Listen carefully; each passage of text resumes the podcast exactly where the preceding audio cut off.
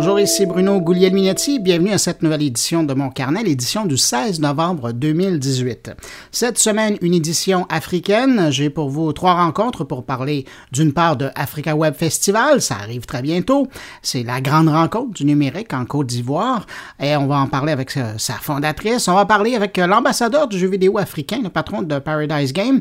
Et puis, une entrevue avec le cofondateur du projet 10 000 codeurs qui permet à des milliers d'Africains de découvrir euh, les rudiments de la programmation et de se partir en affaires dans euh, quelques cas ou euh, au moins de se trouver un boulot intéressant.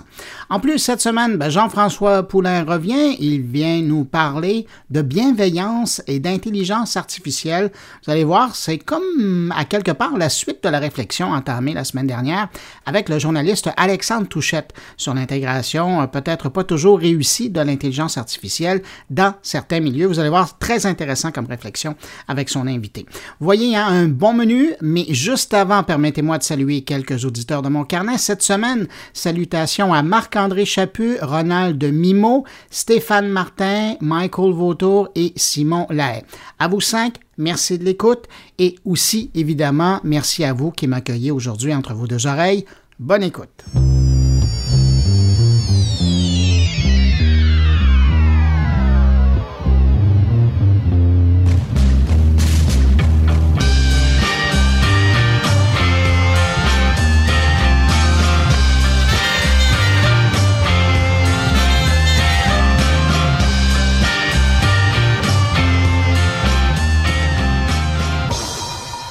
Je commence le retour sur euh, l'actualité de la semaine avant de passer aux entrevues avec Facebook.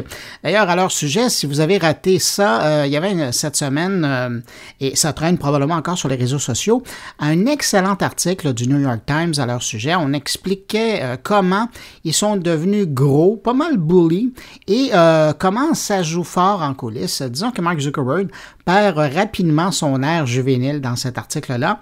C'est bien intéressant à lire si Facebook euh, vous rend perplexe à l'occasion, ben, vous allez probablement trouver des pistes qui expliquent la chose dans cet article du New York Times. Mais bon, euh, c'est pas euh, de ça dont je veux vous parler à l'instant concernant Facebook. Non, c'est d'une nouveauté que Facebook a lancée cette semaine, l'application Lasso.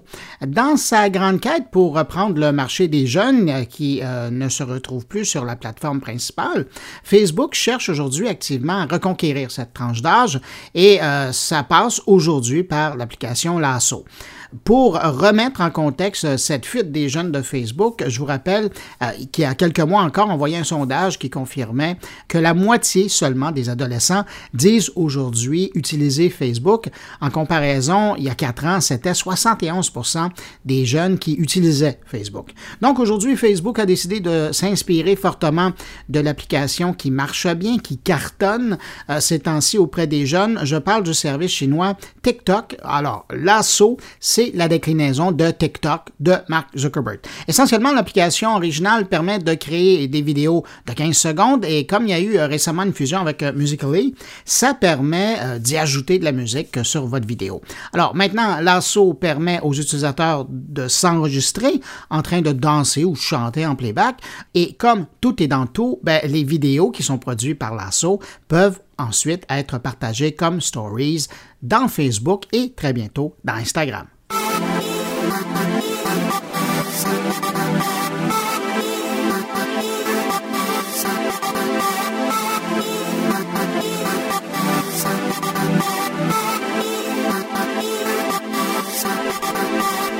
Vous avez peut-être vu passer la nouvelle cette semaine, il y a Samsung qui se lance dans le téléphone intelligent Samsung y croit vraiment puisque le fabricant annonce qu'il va produire plus d'un million de ces appareils. Un appareil qui fonctionnera d'ailleurs sur une nouvelle version d'Android qui va tirer parti de l'environnement avec deux écrans. On n'a pas encore de date de sortie, mais on sait que ça devrait être disponible dans les premiers mois de 2019. On sait également que le téléphone est équipé d'un écran qui fait pas tout à fait 5 pouces, euh, qu'on peut utiliser lorsque l'appareil est plié et quand on ouvre l'appareil au complet, ça donne un écran d'environ 7 pouces. Pourquoi un appareil pliable? Ben, principalement pour réduire l'encombrement des appareils, un peu comme dans le temps avec les téléphones à clapet, ce que moi j'appelle les téléphones à poche. Et puis Samsung croit vraiment à cette approche. Ils ont même breveté une tablette qui, elle aussi, euh, sera euh, pliable. Et si ma mémoire est bonne, je pense qu'elle est pliable en trois. En bout de ligne, ben, ce sera le consommateur hein, qui décidera à savoir s'il si euh, est intéressé par un type d'appareil qui se plie comme ça. Ça devient une question de préférence personnelle. Et puis, tiens, un dernier truc sur Samsung, c'est plutôt amusant, mais ça soulève des questions. Vous allez voir, le fabricant sud-coréen veut remplacer la télécommande de la télé par le cerveau des téléspectateurs. La compagnie travaillerait sur un logiciel qui permettrait de contrôler un téléviseur intelligent à l'aide des ondes cérébrales. Officiellement, Samsung travaille là-dessus pour permettre aux, personnes souffrant d'un handicap physique d'avoir une meilleure expérience avec leur appareil. Les premiers tests auront lieu dans les hôpitaux suisses au début de 2019. Euh, les hôpitaux suisses parce que c'est là-bas que la recherche entourant le projet Pontis est menée par Samsung en collaboration avec l'École polytechnique fédérale de Lausanne en Suisse. Je trouve l'initiative fort intéressante, mais j'avoue que lorsque j'ai appris cette nouvelle, j'ai surtout pensé à toutes ces soirées dans le passé où j'étais devant un téléviseur avec plusieurs personnes et que personne dans la pièce ne voulait regarder la même chaîne. J'imagine le même scénario demain avec cette technologie. J'ai bien hâte de voir quelles ondes la télé va euh, prioriser au bout du compte et qu'est-ce que les gens vont voir sur l'écran. Est-ce qu'on va voir un message disant entendez-vous d'abord euh, ou est-ce que l'écran va tout simplement demeurer au noir quand il y aura un astinage pour savoir qu'est-ce qu'on regarde? Ça sera à suivre.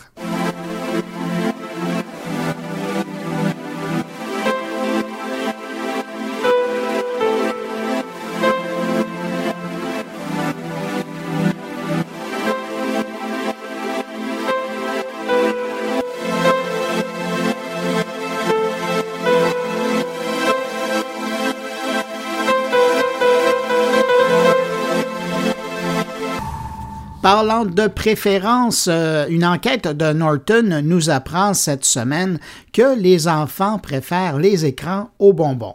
Voilà une nouvelle qui va faire plaisir aux dentistes. L'étude de Symantec est un véritable plébiscite pour les téléphones et tablettes dans les mains des enfants. On apprend que ceux-ci améliorent les aptitudes des enfants en matière de résolution de problèmes et d'apprentissage et que ça aide également du côté de la créativité. Les trois quarts des parents répondants disent que le fait de posséder même leur propre appareil, euh, donc pour les enfants, ben ça leur permet d'apprendre même le sens des responsabilités. Mais n'est pas parfait dans ce bas monde. L'étude vient aussi confirmer que les parents sont inquiets pour ce qui est euh, des impacts négatifs de l'utilisation de ces appareils. Plus de la moitié d'entre eux, on parle de 58% constatent que le temps passé devant les écrans a une influence sur la qualité du sommeil de leur enfant. Ils s'inquiètent aussi au sujet des compétences sociales et de la santé mentale de leur progéniture. L'étude indique qu'en moyenne, les enfants obtiennent leur premier appareil à 9 ans. Et euh, je termine sur une donnée très intéressante qui démontre à quel point les parents ont besoin d'outils pour s'organiser en 2018. Près de la moitié des parents qui ont répondu à cette étude disent vouloir fixer des limites et exercer un contrôle en matière d'utilisation de ces appareils connectés, mais qu'ils ne savent pas comment le faire. Alors voilà, il y a beaucoup d'outils encore à partager avec ces parents-là.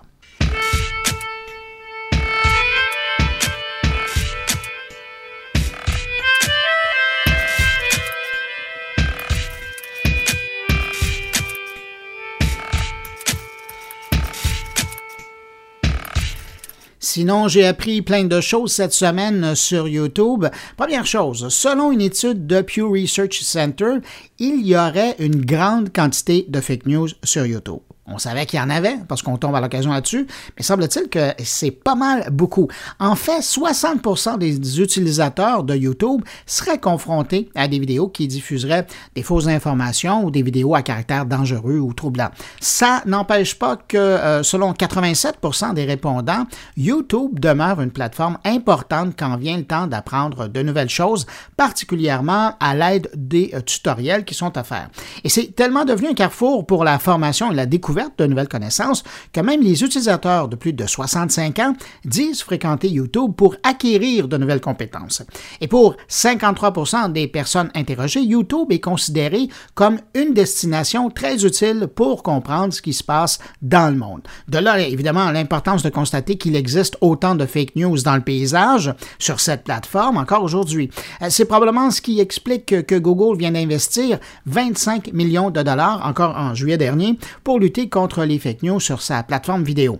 D'ailleurs, parenthèse au sujet des fake news et des faux comptes dans les réseaux sociaux, on apprenait vendredi euh, que Facebook a supprimé 1,5 milliard de faux comptes en six mois. Imaginez, on dit que Facebook compte 2 milliards d'utilisateurs. Alors, c'est énormément de faux comptes qui apparaissent comme ça et qui sont supprimés.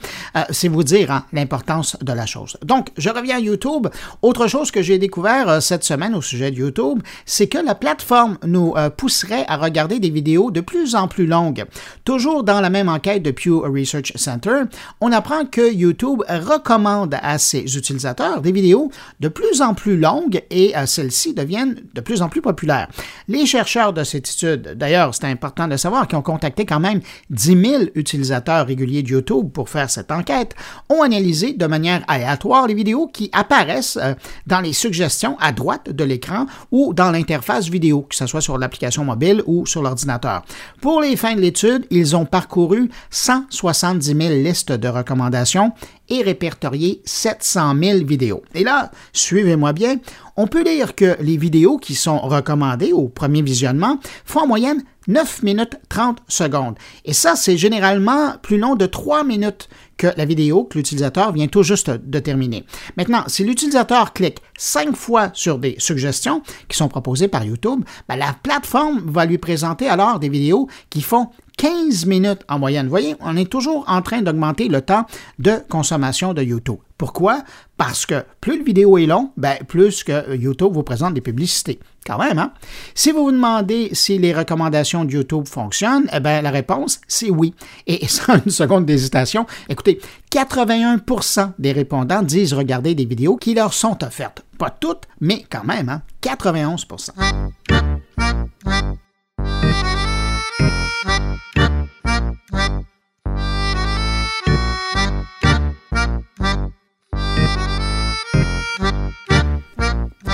Un petit mot sur Amazon qui révélait cette semaine que plus de 10 000 personnes aujourd'hui au sein de son groupe travaillent directement sur l'intelligence artificielle d'Alexa. L'an dernier, c'était la moitié.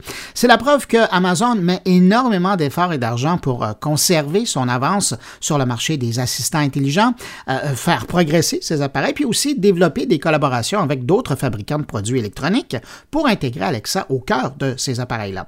Selon le Wall Street Journal, Amazon aurait vendu plus de 45 millions d'appareils Echo dans le monde depuis son arrivée sur le marché en 2014. Et aujourd'hui, Alexa est également présente par le biais d'applications sur les appareils de Google, Apple et Microsoft. Quand même, hein, un beau coup d'être présent sur les appareils de la compétition.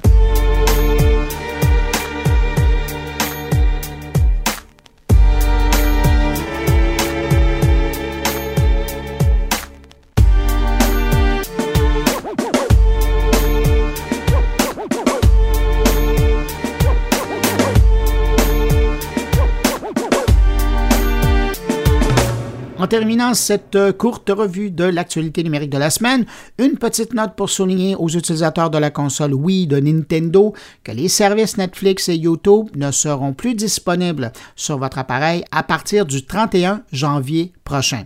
On n'est pas dans un cas d'obsolescence programmée, mais c'est pas trop loin. Hein. On commence à débrancher la Wii de ses services tiers pour attirer les gens vers la Switch où, quel hasard, YouTube vient d'arriver. Une coïncidence? Je ne crois pas.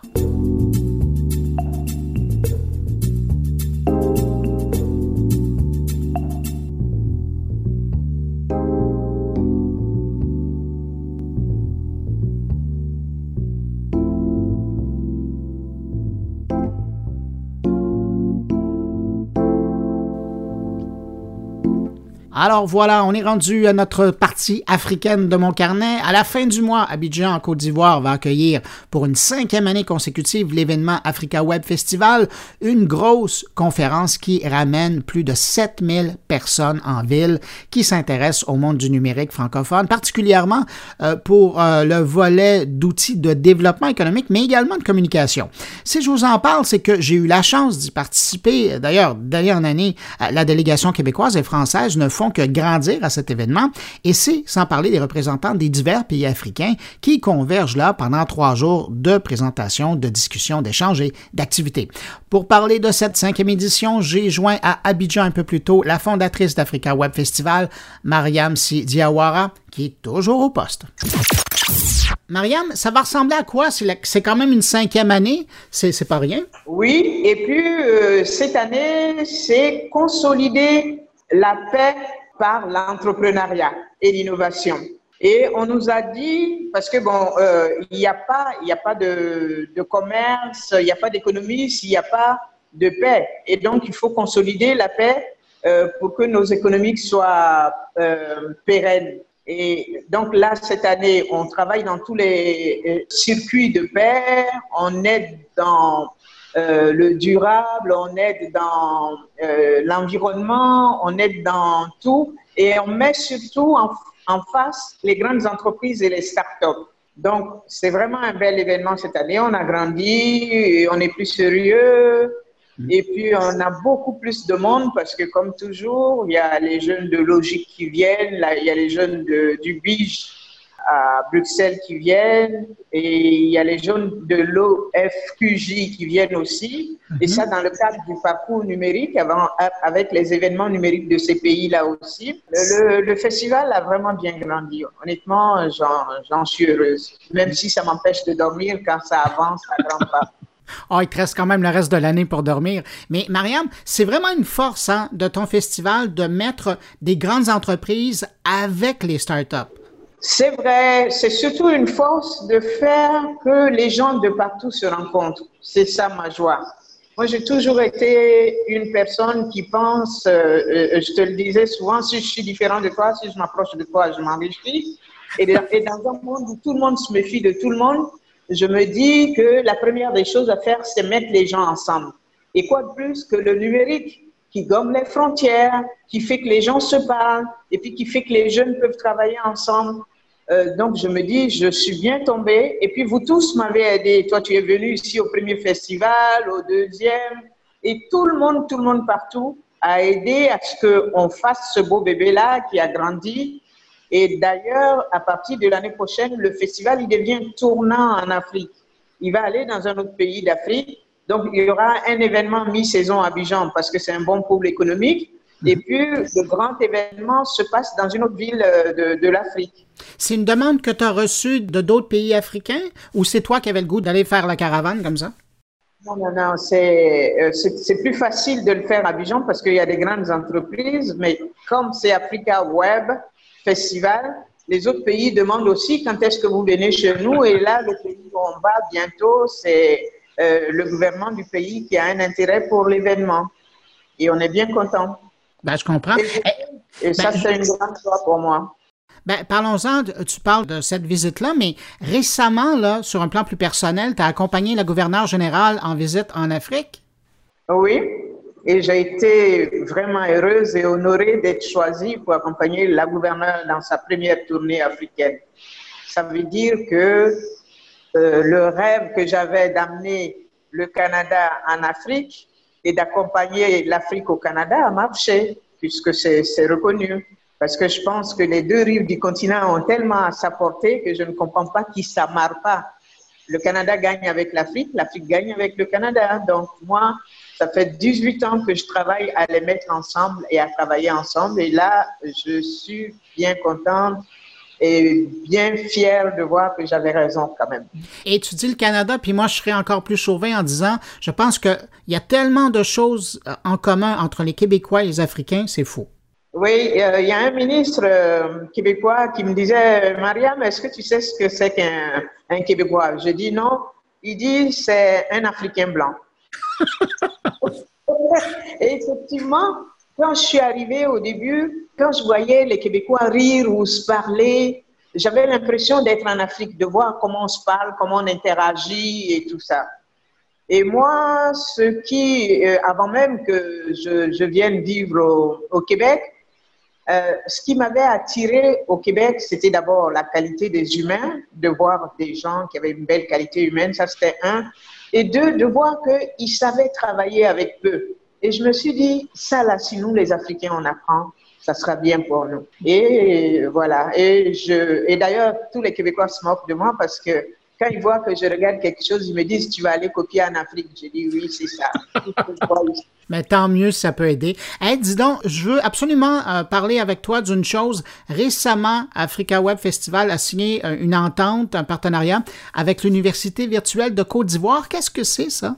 OK. L'Université virtuelle de Côte d'Ivoire est l'université euh, numérique de Côte d'Ivoire et ils font beaucoup de choses. Ils sont dans la com, ils sont dans l'économie et ils, sont, ils, travaillent avec euh, toutes les places du pays aussi. C'est-à-dire que toutes les universités qui sont à l'intérieur du, pays, ils leur permettent euh, d'avoir des, cours d'ailleurs et tout. Et donc, depuis que cette université travaille, depuis avant même sa création, euh, est-ce que tu étais avec moi quand on a été les voir? Juste, euh, ils n'étaient pas encore créés. Non, je n'étais pas là. Oui, quand on en a entendu parler, la ministre, euh, oui, mais toi, tu as été avec moi voir la ministre de l'Enseignement supérieur. Tout à fait. Voilà. Et quand on a vu la ministre de l'Enseignement supérieur, elle nous a dit il y a une université virtuelle qui se crée et donc, nous, qu'est-ce qu'on fait? On accompagne ces jeunes-là. Ils ont beaucoup de gens qui travaillent dans le digital. On regarde ce qu'ils font, on les accompagne, on fait des liens. Et des gens comme Bruno, par exemple, peuvent donner des cours à ces gens-là. On travaille dans tout ce qui est virtuel et on les accompagne. Comme moi, je suis à l'extérieur, j'essaie de voir quelles sont les ouvertures qu'ils peuvent avoir avec l'extérieur, qu'est-ce qui peut les améliorer et qu'est-ce qui peut leur apporter quelque chose? Et c'est pour ça que j'ai signé un partenariat avec eux pour pouvoir les accompagner, trouver des gens meilleurs ailleurs et surtout au Canada ou au Québec qui puissent leur apporter quelque chose, avec lesquels ils peuvent signer des partenariats et autres. Mais c'est fascinant parce que ça signifie qu'Africa Web Festival, tu le fais vivre 365 jours par année maintenant. Oui, oui, et je pense que on, on se néglige nous-mêmes parce que les gens pensent qu'Africa Web euh, peut faire tellement de choses. Mais tu sais, je suis une peureuse, donc j'avance doucement, doucement. c'est vrai, les gens ont beaucoup d'attentes vis-à-vis de nous. Et c'est pour ça d'ailleurs que beaucoup de gens nous accompagnent. Et puis cette année d'ailleurs, euh, il y a un thème très fort pour l'Afrique qui est euh, le raffermissement des liens intergénérationnels et interculturels par l'apport du numérique. Et là, on est avec euh, la chambre des rois, la chambre euh, des chefs traditionnels. Et ça, ça va être un grand événement pendant le festival. Ça va être une grande activité du festival. En terminant, parce que là, je vois, je regarde le calendrier, est-ce que quelqu'un qui vient de l'extérieur a encore le temps de s'inscrire, de faire tous les papiers et d'être présent à l'édition s'ils sont évidemment pas déjà inscrits? Là? Oui, oui, quelqu'un peut s'inscrire parce que c'est 29, 30 novembre, 1er décembre et les, les, festivaliers arrivent ici le 28.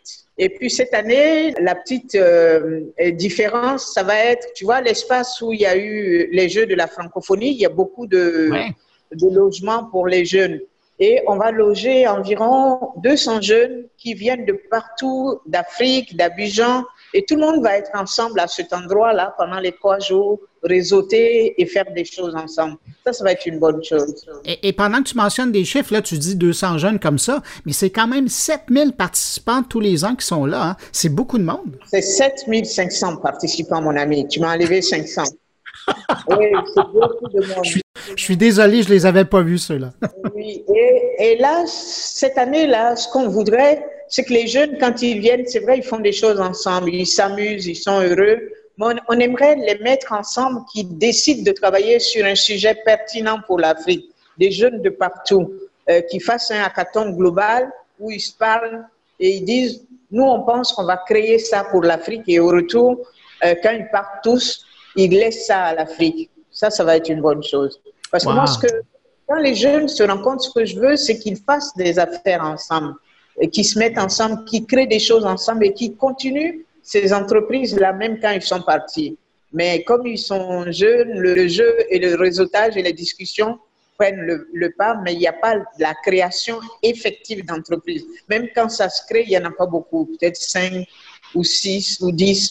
Moi, j'aimerais beaucoup plus. Ben, je comprends. Mariam, qu'est-ce qu'on peut te souhaiter en terminant?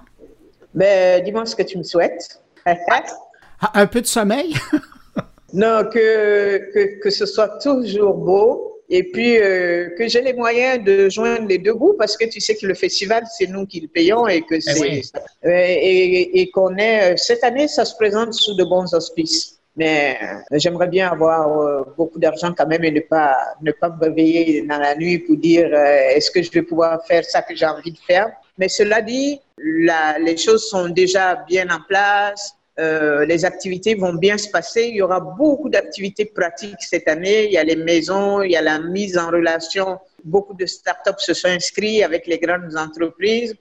Et puis, il y a euh, beaucoup de ministres d'Afrique qui arrivent pour le festival, Centrafrique, euh, Bénin, Mali. Donc ça, avant, on n'avait pas ce, genre de choses. On avait un ou deux ministres, mais beaucoup de ministres en même temps, on n'avait pas. Et puis, euh, l'autre truc, c'est le fait que beaucoup de jeunes vont venir d'Afrique et rencontrer des jeunes d'ici et rencontrer des jeunes de la francophonie. Ça, c'est, ça, c'est quelque chose de beau. Ah, vous êtes vraiment devenu la capitale à la fin novembre, la capitale numérique en Afrique. Hein? C'est incontournable. Et puis, euh, on ira à Sini. Peut-être que ça, ça va faire que tu vas venir. ce serait beau, mais je pense que ça va être pour l'an prochain. Écoute, je te laisse aller parce que je sais que tu es très occupé. Euh, sinon, ben moi, j'y participerai, mais via vidéoconférence euh, cette année. Et puis, euh, ben, avec un peu de chance l'an prochain. Merci beaucoup. ça me fait plaisir. Maria Siadiawara, merci beaucoup pour cette entrevue. Bon festival. On va surveiller ça en ligne par la suite. Au revoir. Merci bien, Bruno. Tu nous manques. Bye bye.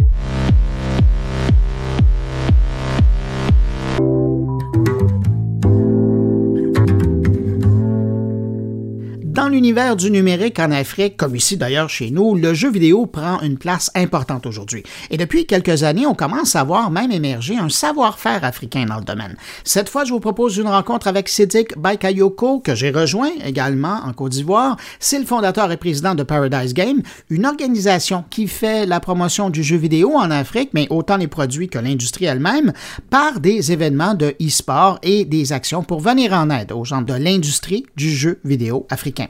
Voici notre entretien. J'aimerais ça, en premier lieu, que vous me présentiez l'industrie du jeu vidéo. Euh, si on commençait par la Côte d'Ivoire, puis après on parlera de l'Afrique, parce que vous êtes en Côte d'Ivoire.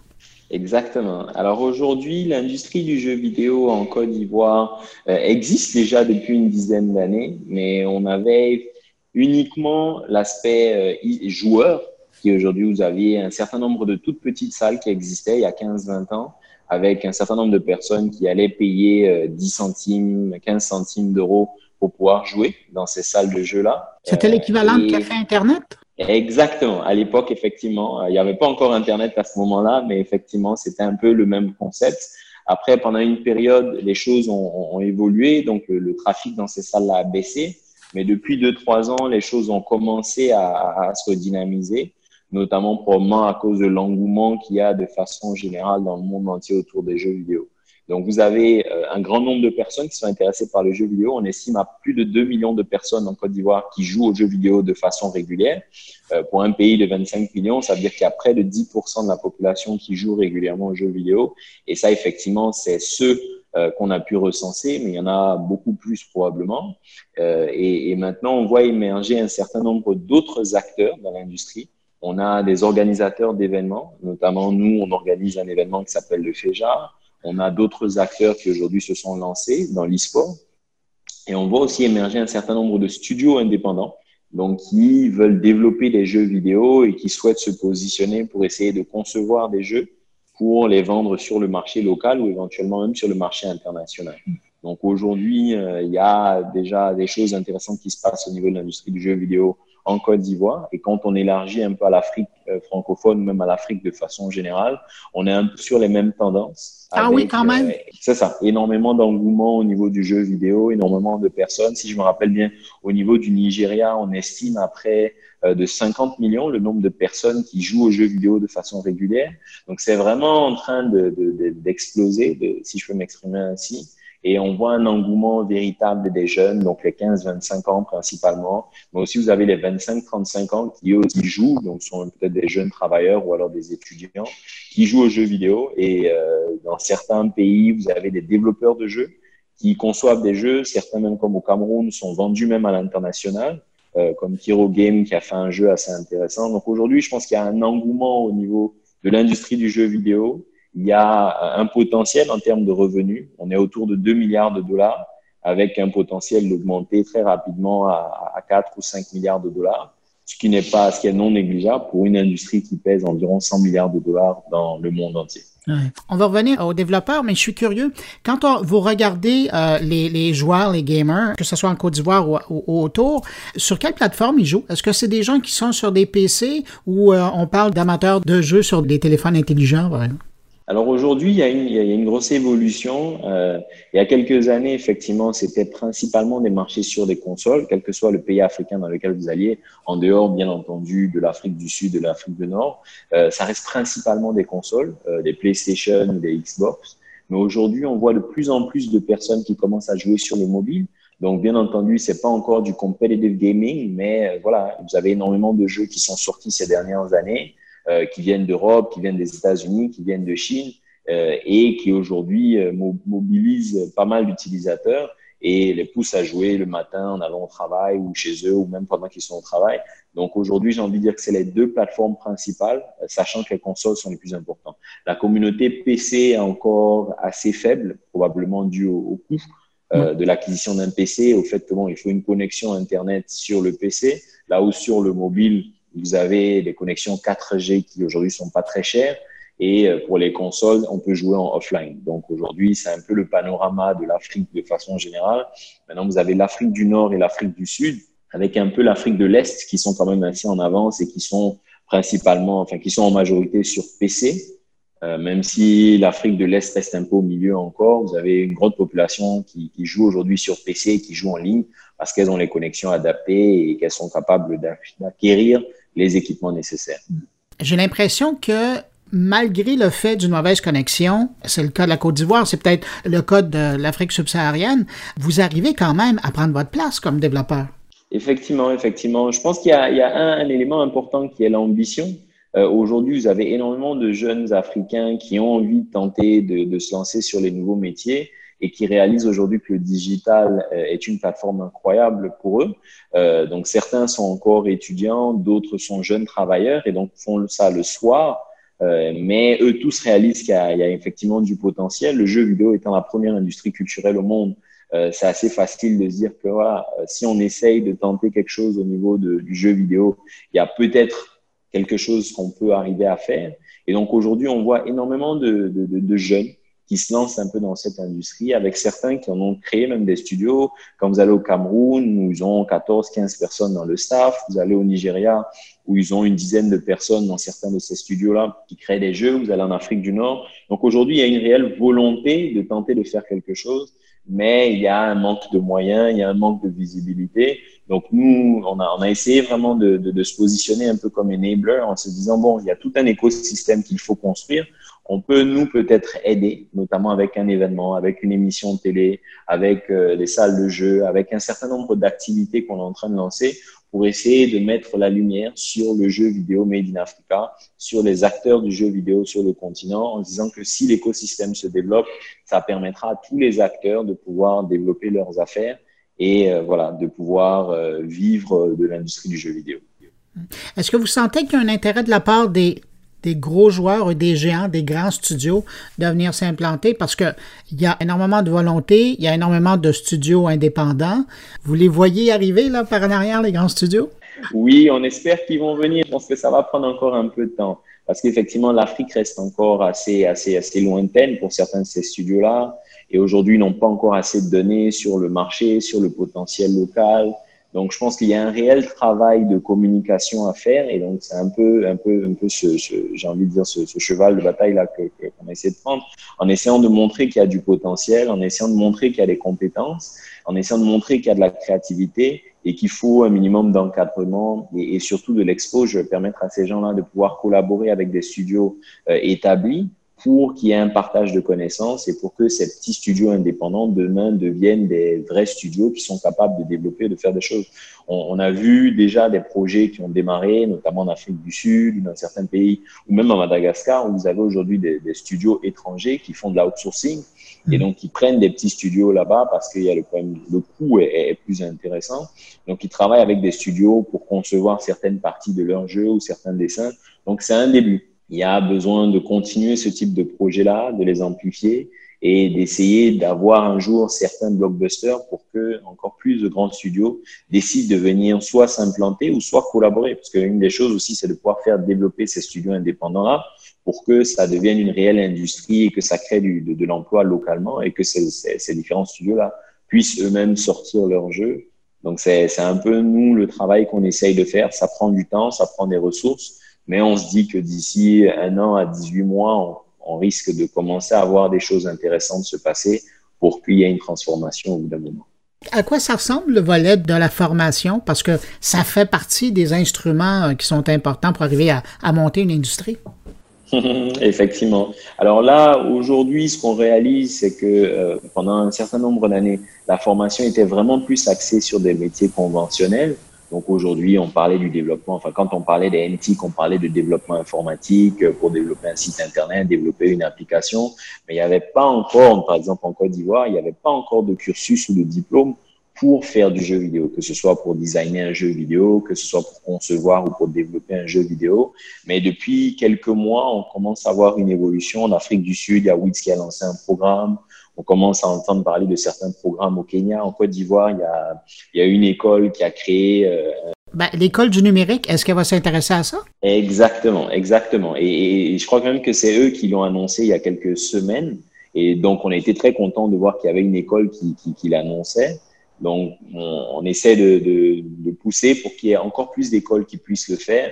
Et donc, c'est pour ça qu'on est aujourd'hui présent sur un certain nombre de salons à l'international et même localement de faire du travail. Le festival qu'on organise cette année qui s'appelle le FEJA, euh, on essaye d'avoir l'axe cette année, c'est la création d'emplois grâce aux jeux vidéo. Donc, on essaye d'associer un maximum d'écoles pour venir voir et comprendre et que leurs élèves viennent s'informer sur ce que c'est que l'industrie du jeu vidéo pour que demain, elles puissent intégrer ça dans leur curriculum et qu'elles puissent former des jeunes pour le faire.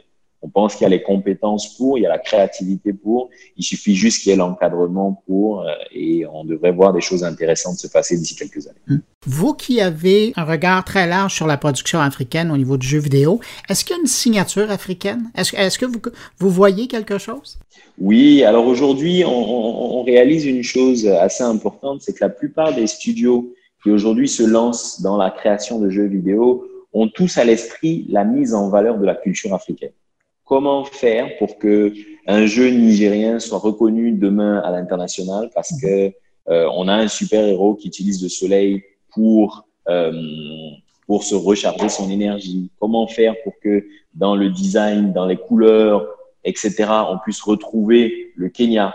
Euh, donc il y a énormément de choses comme ça qui, qui reviennent à chaque fois avec l'idée pour chacun de ces studios-là de pouvoir mettre en valeur la culture. Et je pense que c'est l'un des éléments qui est extrêmement intéressant et important, surtout pour un continent où euh, la plupart des, des, des, enseignements et des choses à l'époque étaient faites de façon orale. Donc -hmm. aujourd'hui, de pouvoir voir que vous avez des studios qui essayent de mettre en valeur leur culture, je pense que c'est quand même quelque chose d'assez intéressant et, et, et qu'il faut encourager et qu'il faut, qu'il faut, qu'il faut pousser. En attendant, euh, si on n'est pas sur le continent africain, mais qu'on s'intéresse aux jeux africains, euh, qu'est-ce qu'on fait? Est-ce qu'il y a un endroit où on peut aller sur Internet? Est-ce qu'il y a un portail où on peut aller euh, acheter, télécharger des jeux? C'est possible? Alors aujourd'hui, il n'y a, aucune plateforme unique qui existe aujourd'hui. Il y a eu des petites initiatives, mais malheureusement qui n'ont pas pu aller très loin. Donc aujourd'hui, nous, on a, démarré un gros projet, un gros chantier, qui est de développer une application mobile avec une plateforme web qui serait une sorte de hub de tout ce qui concerne le jeu vidéo en Afrique. Donc, de pouvoir découvrir quels sont les éditeurs de jeux vidéo, quelles sont les, équipes, les joueurs de e-sport dans les différents pays, quelles sont toutes les sociétés d'organisation de tournois e-sport? Donc, une véritable plateforme, une sorte de jeuxvideo.com euh, fait, faite à l'africaine, avec toutes les informations pour que demain, quelqu'un qui souhaite venir investir ou quelqu'un qui souhaite venir faire du business en Afrique autour des jeux vidéo puisse savoir où aller et puisse savoir qu'il a éventuellement un partenaire de référence qui a euh, aujourd'hui la capacité de pouvoir l'accompagner et les aider à entrer sur le marché. Avez-vous une date de sortie de cette application-là? Oui, exactement. Alors, nous sommes en train de travailler pour que l'application soit en ligne pour le 15 janvier. Donc, elle est déjà prête, mais bon, comme on, est, on essaye d'être un peu pointilleux, on veut vraiment qu'elle soit parfaite. Donc, on a pris un peu de temps. Au début, on voulait l'annoncer pour Paris Games Week, mais on a dit non, prenons un peu de temps parce que quand elle sort, il faut vraiment que tout le monde dise wow. Donc, euh, on travaille actuellement dessus et normalement pour le 15 janvier, elle sera, elle sera disponible sur les différents Play Store, que ce soit Android ou iOS. Ben, c'est dire que je vais vous suivre à distance et euh, au mois de janvier, quand ça sort, on se reparle. Ça serait chouette de montrer à l'extérieur qu'est-ce qui se fait euh, chez vous. Chez vous, ce serait parfait en tout cas, merci. Cédric Bakayoko, merci infiniment pour cette entrevue. Puis ben, je vous dis merde pour la suite parce que vous avez tout un travail à faire, mais c'est bien parti. Merci beaucoup, Bruno. En tout cas, merci à tous. On est très heureux. Et puis, euh, donc, à très bientôt. Vous êtes sûr d'entendre beaucoup parler de l'Afrique dans les prochains mois en ce qui concerne les jeux vidéo. Merci. Au revoir. Merci. Au revoir.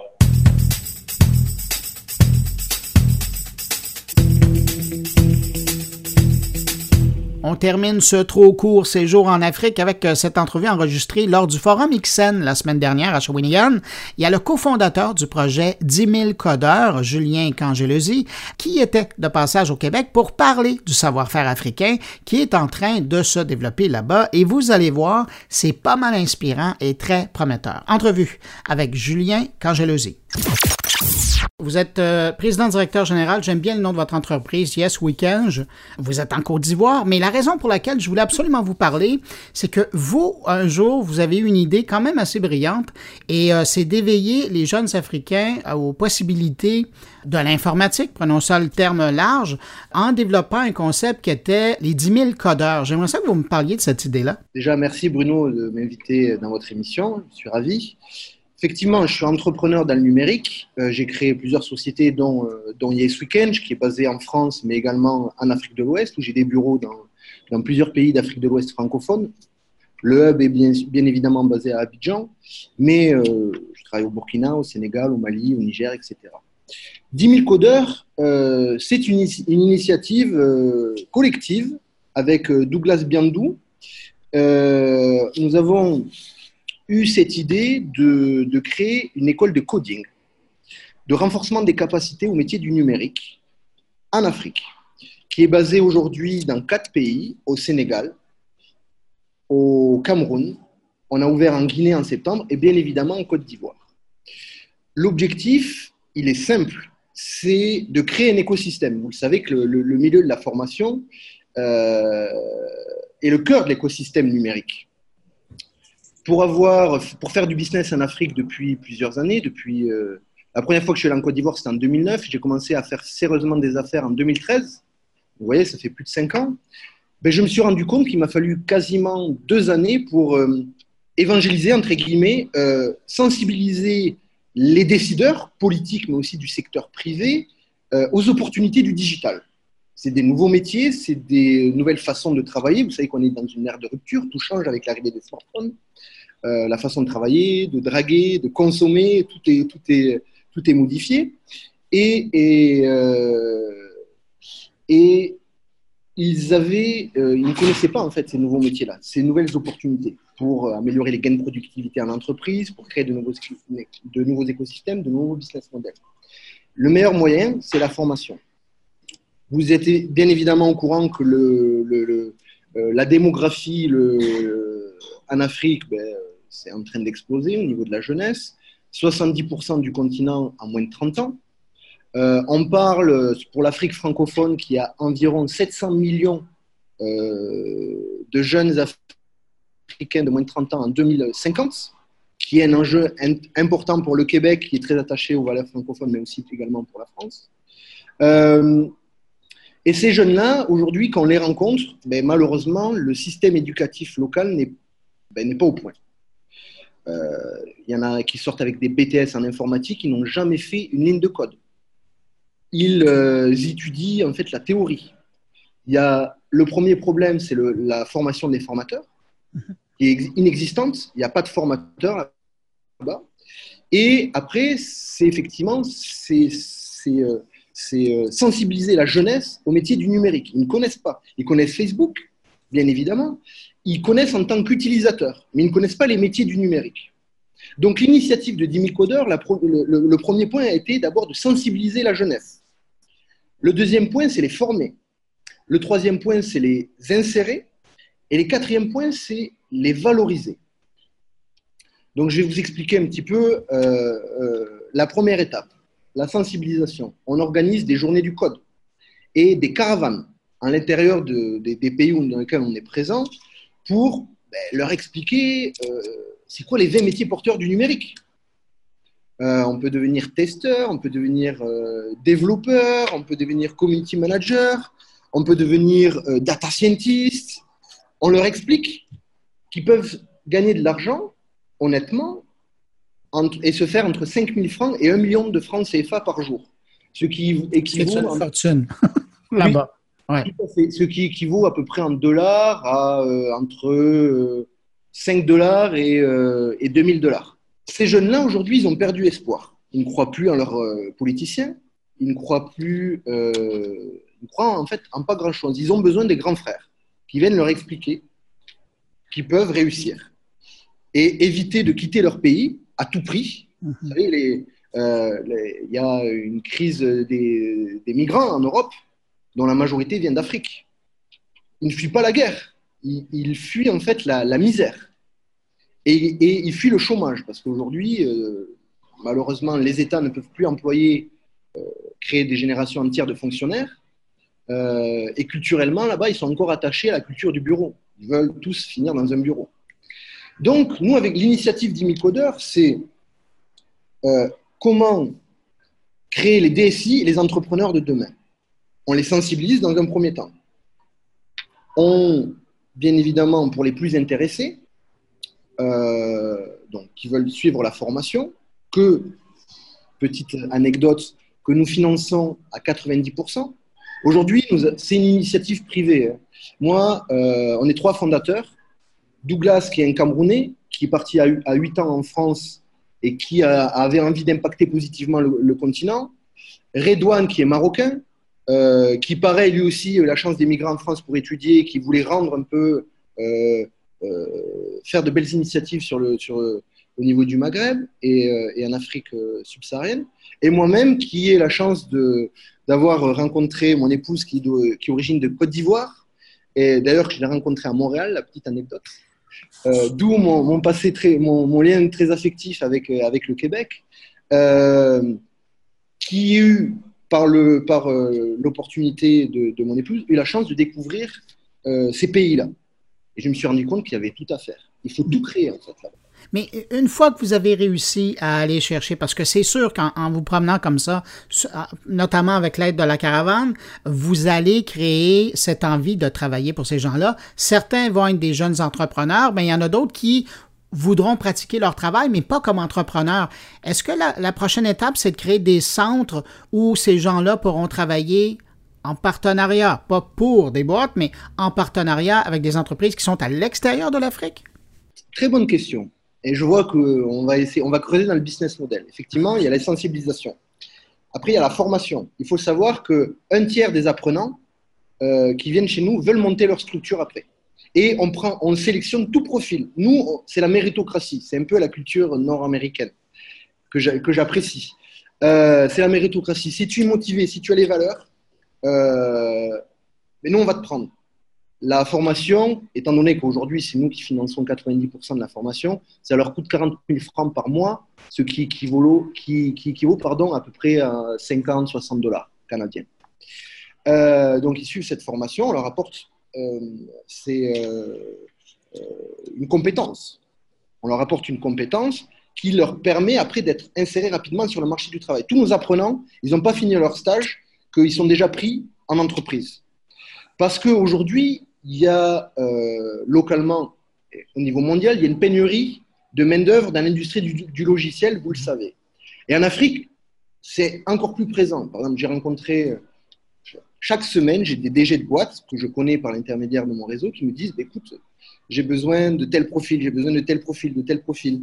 Je veux un profil C, je veux un profil cybersécu, je veux un, profil développement Java.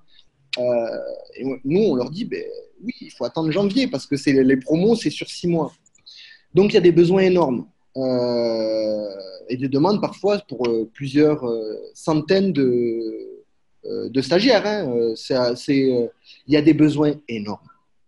La demande est là du marché, mais il n'y a pas d'offre en fait. Les, jeunes ne sont pas qualifiés. Ce que je vous ai dit en, introduction, quand ils sortent des écoles euh, informatiques, mais ils n'ont pas fait une ligne de code. Donc nous, on leur apporte euh, la technicité, on leur apporte le hard skill, si vous voulez, mais aussi le soft skill. Donc y a, on les forme au développement, IoT, euh, intelligence artificielle, big data, 3D aussi, c'est important. et aussi, on leur apporte les soft skills développement personnel, comment présenter un entretien d'embauche, où les jeunes, on les filme, on leur, apprend à rédiger un CV. Personne ne fait ça. On leur apprend à bien se présenter. On leur dit, si, si, tu ne sais pas faire, ne mens pas. Parce que là-bas, ils savent tout faire. C'est ça le problème. On leur, apprend vraiment la base pour bien se présenter et pour réussir un entretien d'embauche, pour bien le préparer. Euh, il y a aussi un module anglais, parce qu'aujourd'hui, dans l'industrie du logiciel, euh, il faut être bilingue. Hein, euh, les grosses boîtes comme Microsoft ou Oracle, quand elles ouvrent en Afrique de l'Ouest, ben, les jeunes qui vont travailler, ils vont travailler avec les, gens de San Francisco, Los Angeles, Tokyo. Il faut qu'ils apprennent la base en anglais. Rédiger des mails, vraiment, euh, c'est la base. Et après, il y a un module entrepreneuriat. Où moi, je fais intervenir des amis de mon, de mon réseau, des DG, des entrepreneurs qui viennent un peu partager leur expérience. Ces jeunes-là, ils sont contents parce que personne ne fait ça. Et ils se sentent écoutés et ils apprennent apprennent. C'est vraiment, euh, euh, c'est très enrichissant à la fois pour eux et aussi pour moi parce que je les côtoie au quotidien et c'est, vraiment une super expérience. Nous, notre philosophie, c'est être euh, travailler en mode grand frère. C'est une expression là-bas. on les écoute, on les accompagne, on les valorise. Mais donc, c'est ça. Alors, je, vous relance. La prochaine étape, est-ce que vous vous voyez faire des passerelles avec, euh, avec par exemple, des industries au Québec? Vous savez, c'est pour ça que je suis ici. C'est pas juste pour mon amour euh, pour, euh, pour, le, pour cette belle région qui est le Québec. Bien évidemment qu'il y a des passerelles à faire. Aujourd'hui, la jeunesse là-bas est, est, très présente. Vous, vous, connaissez, vous avez le même problème démographique que, que chez nous en Europe. Vous allez avoir besoin de main-d'œuvre donc, bien, évidemment que nous, on est ouvert à, mettre en place des partenariats pour soit outsourcer des, euh, ressources, parce qu'après, j'ai fini la deuxième étape, mais il y a la troisième étape qui est valorisation et insertion, où en fait, on a créé un incubateur où on accompagne les, jeunes entrepreneurs, on les accélère, si vous voulez, on les mentor, on les accélère pour qu'ils créent des, euh, boîtes adaptées euh, et des services adaptés aux usages locaux. Et ça, c'est pas nous, Européens ou vous, euh, euh, Nord-Américains, qui allez le faire, c'est eux-mêmes, les Africains, qui vont devoir euh, développer des usages adaptés et des services adaptés à leurs usages, pardon. Et bien évidemment qu'après, nous, l'objectif, c'est de créer une société d'outsourcing qui est pour faire soit du placement de ressources, soit directement envoyer les, les, les apprenants, les qualifiés euh, dans les entreprises partenaires. On a créé un comité pédagogique, secteur privé, secteur public, qui euh, sélectionne un peu en amont les profils, qui apporte également leur vision et leurs besoins en termes de contenu pédagogique. Je sais pas, dans dix ans, euh, l'industrie du 3D, je sais que Montréal va être la capitale de l'intelligence artificielle. Donc, peut-être des synergies à faire et intégrer du contenu autour de l'intelligence artificielle. C'est possible. Nous, notre philosophie, euh, 10 000 codeurs, en fait, si vous voulez, c'est un réseau d'experts. On est tous chefs d'entreprise. On ne fait pas ça pour l'argent. On fait ça vraiment pour le continent et pour créer cet écosystème-là qui sera favorable pour tout le monde. Et euh, du coup, l'objectif, c'est d'apporter une formation qualifiante qui soit market fit avec les besoins du marché. Mais Julien, une fois que vous allez avoir, j'ose pas dire terminé en Afrique parce que il y a des générations avec, qui, avec lesquelles il, faudra travailler, mais parallèlement à ce que vous faites en Afrique, vous le mentionniez, euh, vous êtes euh, dans l'Afrique, la, partie euh, subsaharienne, vous êtes aussi au Maghreb. Est-ce qu'il y a d'autres parties du monde qui vous intéressent? Je pense au Moyen-Orient, par exemple. Alors, oui, bien évidemment, ça, ça nous intéresse, mais les besoins sont tellement énormes juste en Afrique de l'Ouest. ça vous occupe Ouais, on peut pas être partout. Vraiment, on peut pas être parti. On peut pas être partout. Euh, nous aujourd'hui, on a fini la phase. On est, on, est en phase d'industrialisation. On a pour objectif, on va ouvrir donc au Maroc en 2019, également en Tunisie. Euh, voilà, on a fait ça au début. C'est une aventure. On a fait ça sur notre argent et notre temps personnel. Donc là aujourd'hui, on est en train de lever des fonds. C'est une ONG. Hein. On est en train de lever des fonds pour euh, justement développer dans toute l'Afrique francophone, qui est Aujourd'hui, euh, il n'y a personne en fait. Il n'y a personne qui fait ça pour la jeunesse. Il y a des vrais besoins. Et notre approche en mode grand frère est très appréciée de la culture locale. Que ce soit apprécié par les politiques, mais surtout par les jeunes.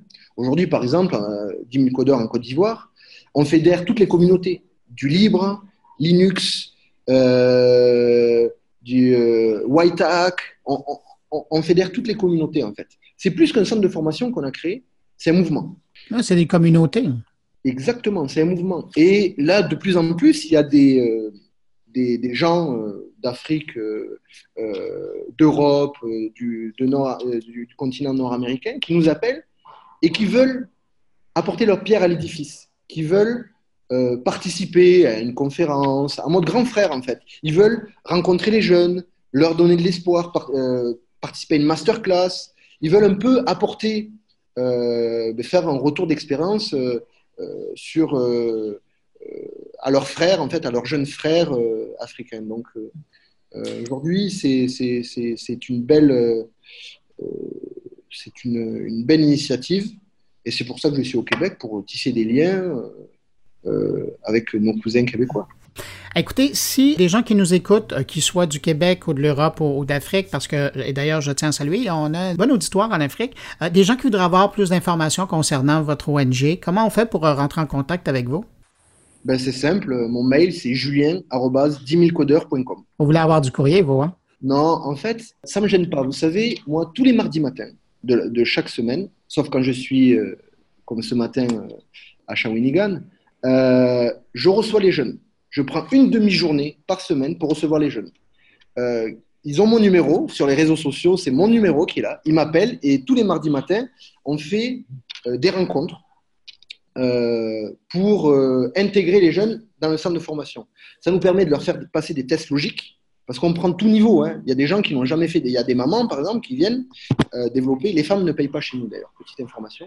Il y a des mamans qui viennent chez nous et qui et qui ne connaissent rien au code. Mais on leur fait passer un test logique et on mesure par un entretien, en fait, leurs valeurs.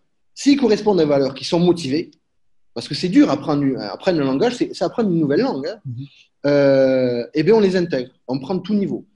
Donc, euh, moi, j'ai pas de problème. Tous les mardis matins, je répondrai, je, répondrai euh, euh, aux gens qui, qui souhaitent être intéressés par l'initiative, qui veulent investir dans l'Afrique de l'Ouest, qui veulent euh, créer des passerelles, des partenariats, nous, on est ouverts, hein. il n'y a aucun souci.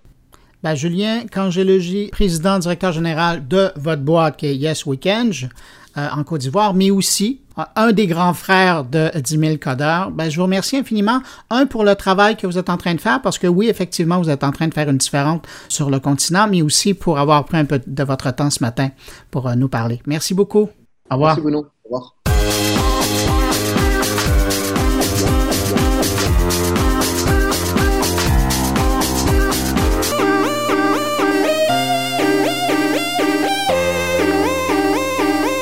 C'est maintenant le temps d'aller rejoindre Jean-François Poulain. Et cette semaine, Jean-François, ben d'abord, bonjour. Ben bonjour Bruno. Merci beaucoup d'être là. Jean-François, cette semaine, tu nous parles.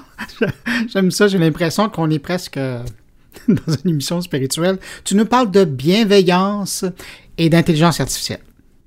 Eh oui, parlons-en de la bienveillance, parce qu'en fait, le problème avec ce qui s'en vient, puis qui fait peur à beaucoup de gens, puis qui a toujours fait peur aux gens depuis que l'informatisation est arrivée, c'est savoir remplacer les jobs. Ben oui, il y a un risque que ça le soit.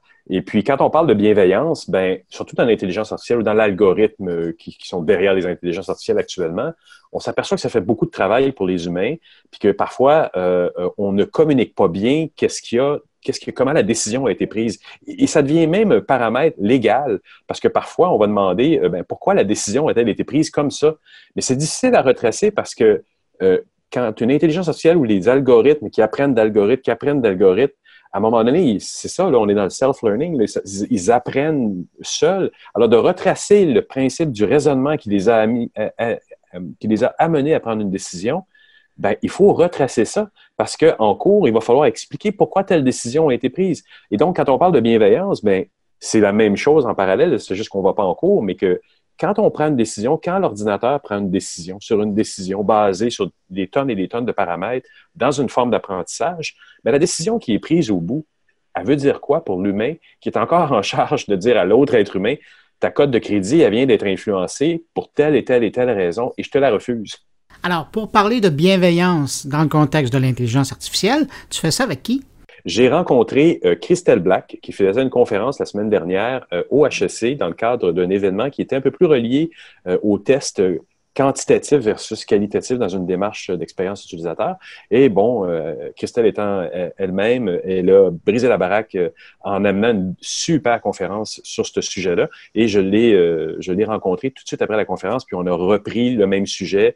On est allé un petit peu plus loin dans, dans, dans cette, dans cette optique-là, justement, comme je disais, par rapport au fait que on ne veut pas remplacer l'humain, mais idéalement, dans un scénario intermédiaire, on veut le complémenter, on veut donner l'exosquelette de l'humain, puis de l'aider plutôt que de le remplacer complètement dans le processus, ce qui est pour l'instant de toute façon pas envisageable. C'est fort intéressant comme entrevue ce que tu vas nous présenter parce que à quelque part ça fait une suite à la discussion que j'avais eue avec Alexandre Touchette la semaine dernière, le journaliste de Radio-Canada, qui a fait un excellent topo sur l'histoire justement de ces gens dans le domaine de la santé qui ont à travailler avec l'intelligence artificielle et là qui sont en train de à quelque part de se mesurer à lui et de devoir faire avec, mais ça vient changer énormément les habitudes. Puis peut-être que ce qu'il aurait proposé comme, comme système aujourd'hui, c'est pas encore bien adapté à leur réalité et aux besoins des patients. J'ai écouté l'entrevue attentivement, puis effectivement, il manque de bienveillance dans ce processus-là parce qu'on alourdit le processus, on le rend trois fois plus long, comme tu le disais, ou comme le disait Alexandre dans l'entrevue.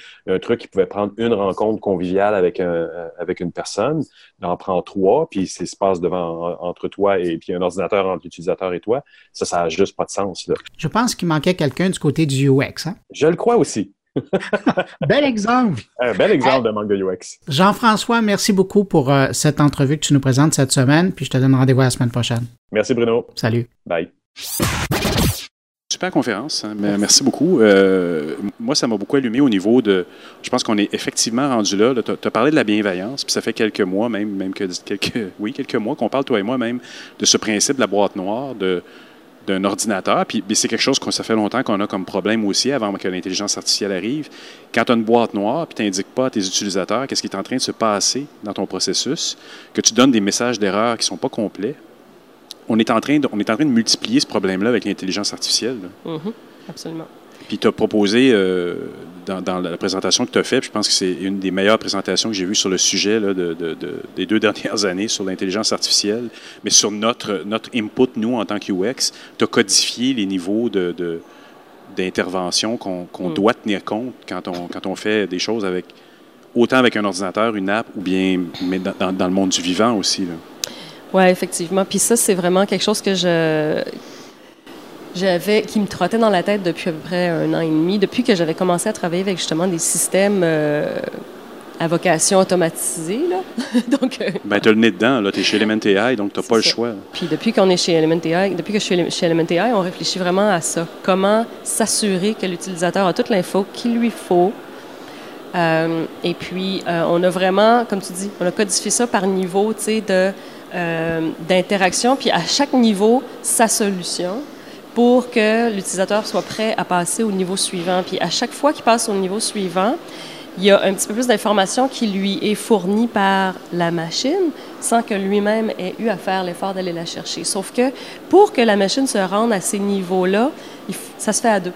Il y a comme une espèce de pairage entre l'utilisateur qui informe la machine par ses multiples actions, ses réponses aux stimuli, et la machine apprend. Fait que, mettons, OK, il y a eu cette alerte-là, euh, avec cette explication-là, il a fait telle affaire par la suite. Ah, bon, ben, genre, au fur et à mesure, la machine va en développer un modèle et apprendre et pouvoir prédire quoi faire à la prochaine fois.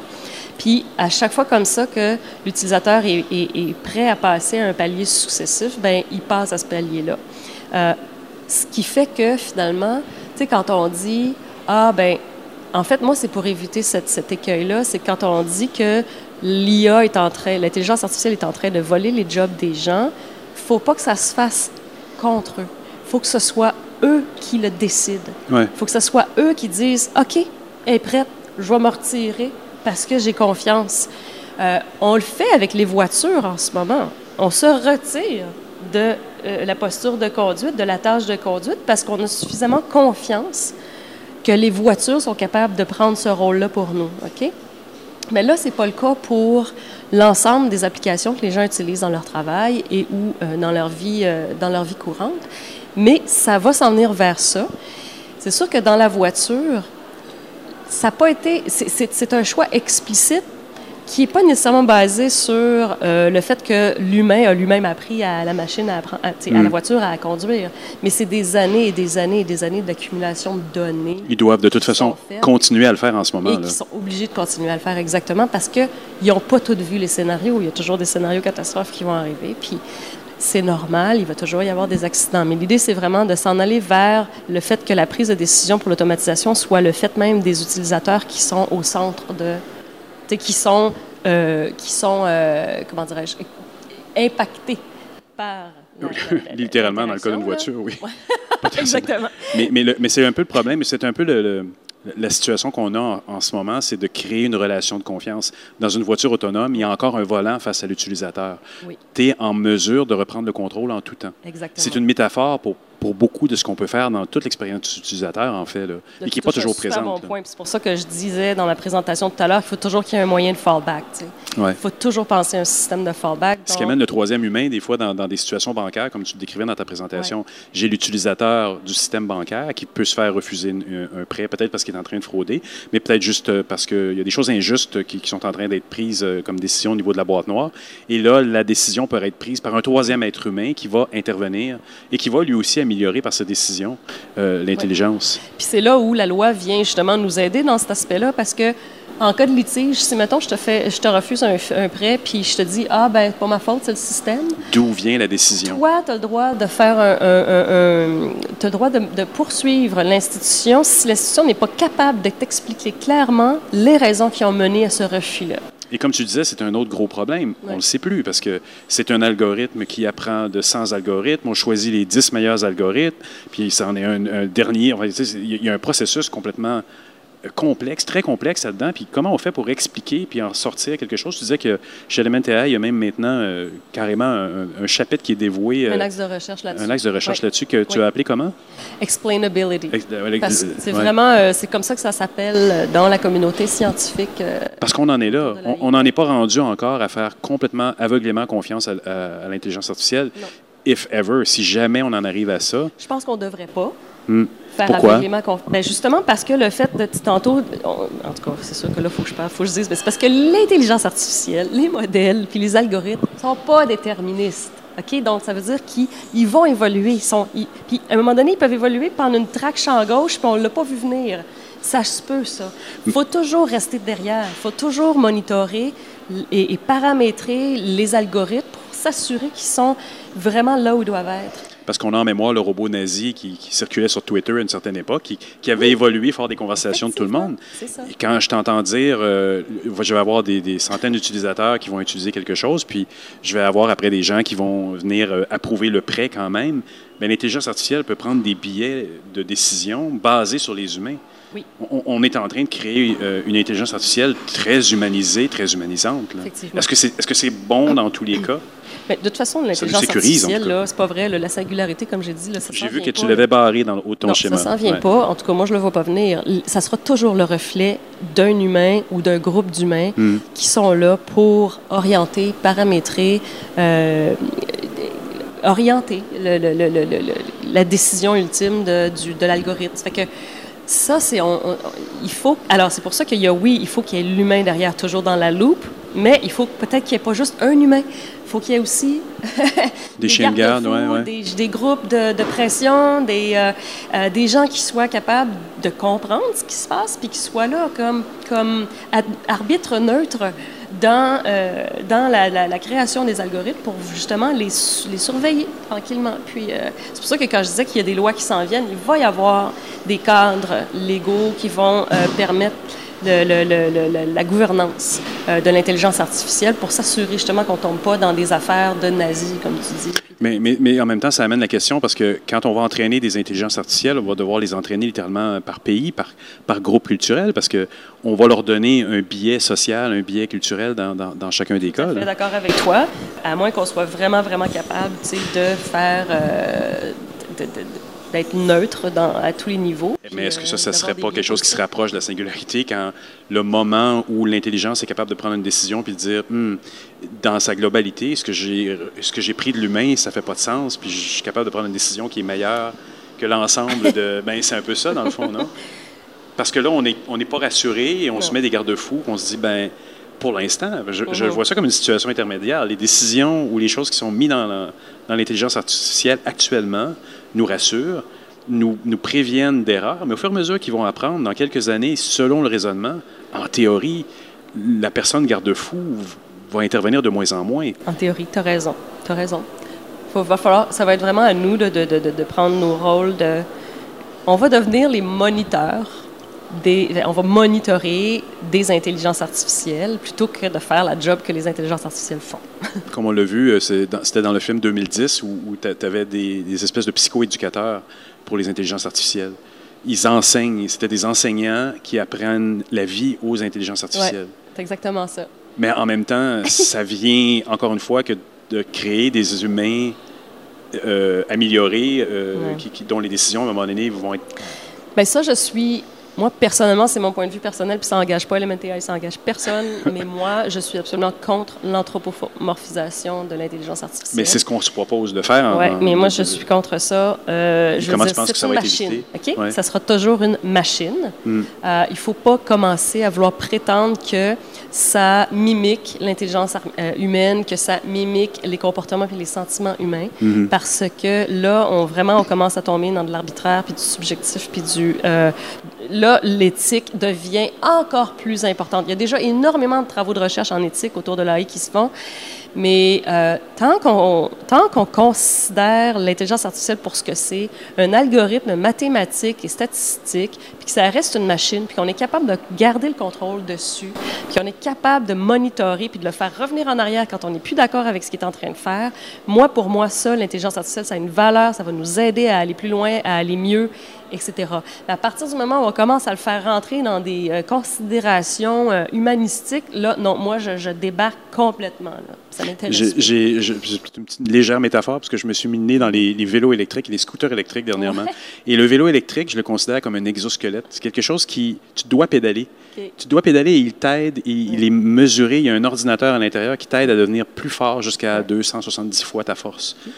Et ce qui est la différence avec une petite mobilette qui va te tirer vers l'avant, celle-là, tu es obligé de faire un effort. Est-ce que tu considères que l'intelligence artificielle est un peu une espèce d'exosquelette de notre, notre intelligence ou ça devrait évoluer vers l'amplification de nos capacités plutôt une que le prothèse remplacement? intelligente. Là. Ouais.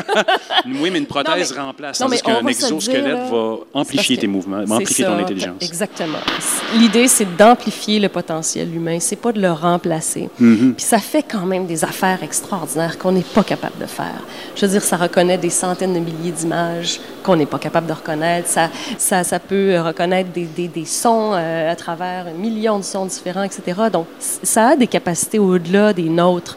Puis pour ces capacités-là, il faut vraiment l'exploiter, puis il faut que ça nous rende des services, mais à l'intérieur de certaines balises.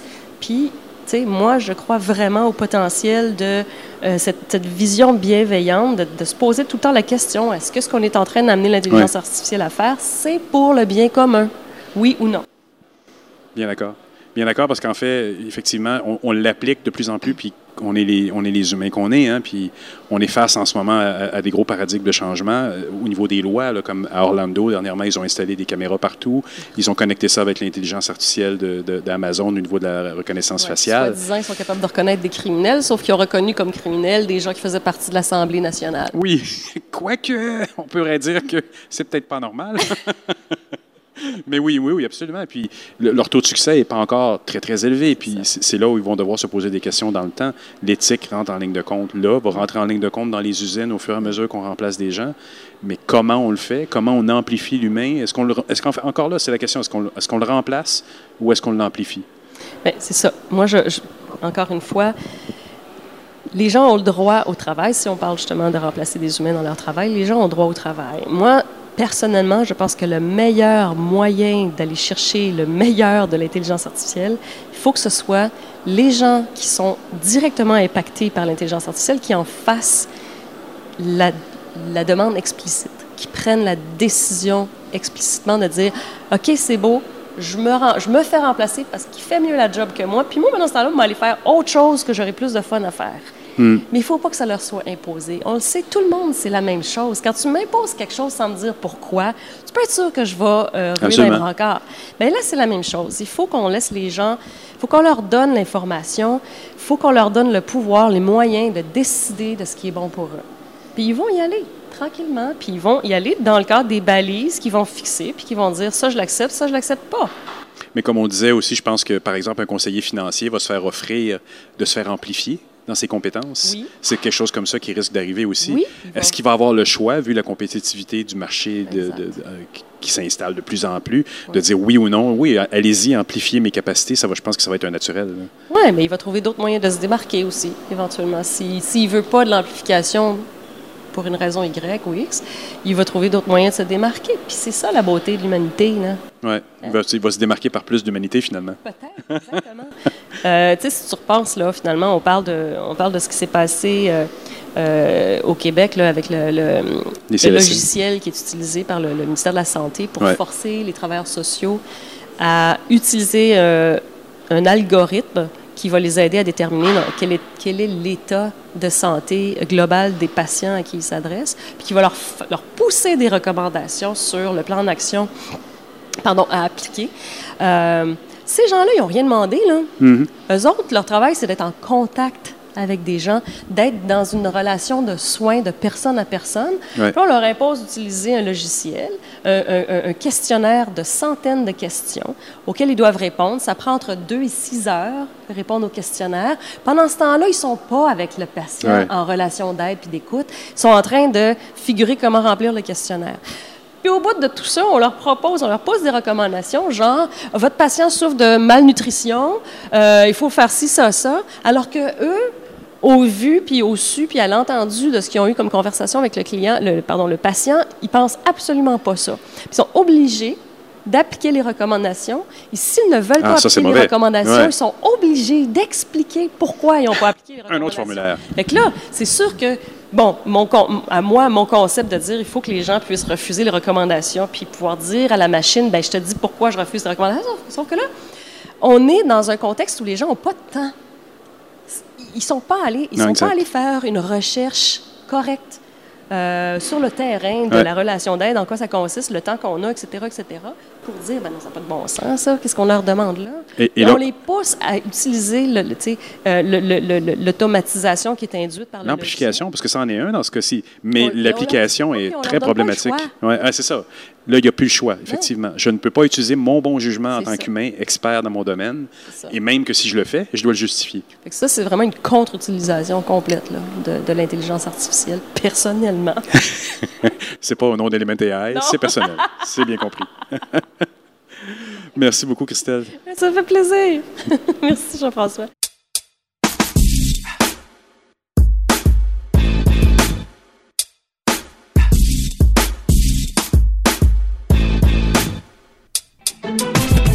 Eh bien voilà, c'est avec cette réflexion sur la bienveillance et l'intelligence artificielle qu'on va terminer cette édition de mon carnet. J'espère que vous avez apprécié. N'hésitez pas à passer le mot autour de vous. Je vous le rappelle chaque semaine, mais c'est hyper important parce que c'est notre carburant, ça, de savoir qu'il y a des gens, et de plus en plus de gens, qui nous écoutent euh, ici au pays et ailleurs sur la planète. D'ailleurs, je vous salue si vous êtes à l'extérieur euh, du Québec, du Canada. Donc, vous passez le mot, hein, s'il vous plaît, vos amis, abonnés, collègues euh, sur les réseaux sociaux.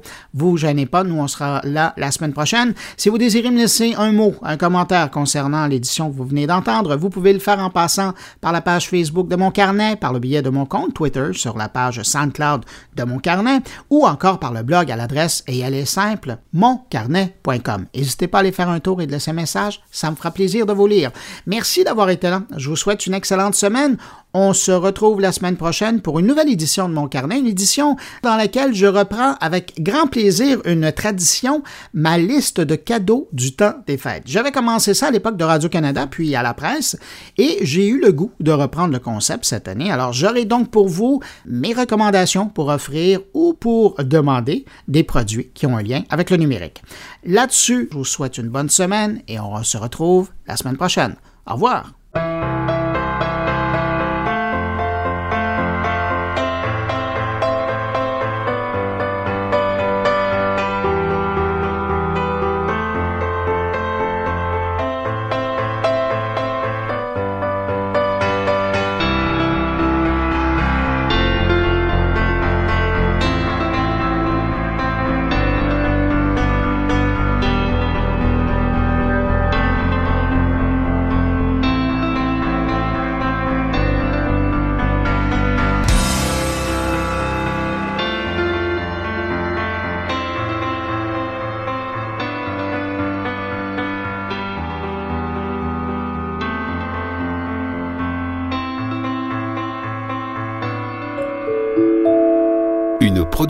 goulielminetti.com